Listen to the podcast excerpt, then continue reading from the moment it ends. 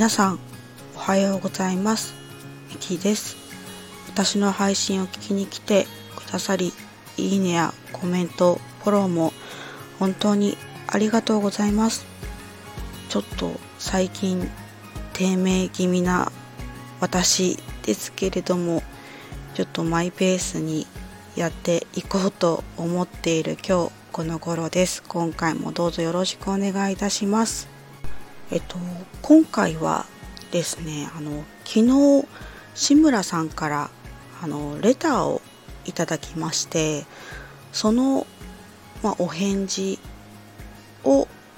ちょっとしたいと思います。あの、まあ、昨日お返事返したんですけれども、まあ、ちょっと共有したいなと思ったのでちょっと収録をしました。志村さんレターありがとうございました。であのガチレターということであの健康相談についてあのレターをいただきました。でちょっと内容をあの読ませていただきますと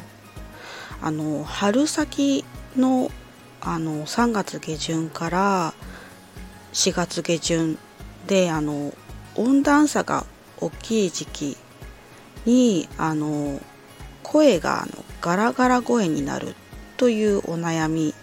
でした。で喉の痛みはないけどあの毎年2週間程度続くということでした。で他のあの人も分かるぐらい結構あのひどいガラガラ声になってしまうそうです。で病院に行っても、まあ、風邪薬を処方されるあのだけになってしまうそうで、まあ、自然治癒に近い形で毎年過ごされているそうです。で今年はあの最近はのど飴を買って対応しているっていうことでした。えっと痰の絡みはないそうなのであのかすれ声ですかね。しわがれ声っていうような感じかと思います、ま原因はいろいろあるかとは思うんですけどもあとちょっと断定ができないんですけれども結構季節の変わり目で、まあ、風邪をひきやすかったりするように、まあ、あの気温の差とか湿度とかが関係してその空気を吸うことであの喉の粘膜に炎症が起きている状態かなっていうふうに思います。それであの声がかすれてしまうっていうような現象が起きたりはします。ちょっとうん季節の変わり目だけではなくてもよくあるのはあの喫煙されている方とかあとは声を結構大きく出す方とかちょっとカラオケ歌いすぎちゃったとかまあ、そういう時とかも結構かすれ声は起きたりはしますよね。でそういう時って、まあ、どうしたらいいかっていうところなんですけれどもやっぱりまあかすれ声って言っても他に症状があるわけではないので、まあ、ちょっとねあの一見こうどうすることもできないような感じなんですけれども、まあ、私があの、まあ、今回思ったたのはあの漢方薬を試してはどうかなっていうふうにあの思いました。で私が思ったあの声のかすれに対する漢方薬は、ま3つありましてで今回の志村さんの場合ですねあの声がかすれてあの他に症状はない。で時にあの声が出なくなってしまうような感じの場合ですね。それに対してはあのちょっと名前が難しいんですけれどもあの強制破滴顔料エキスという漢方薬がありましてそれが結構あの声が出ないとかかすれているとかしわがれ声とかに結構よく効いてくれるお薬かなっていうふうに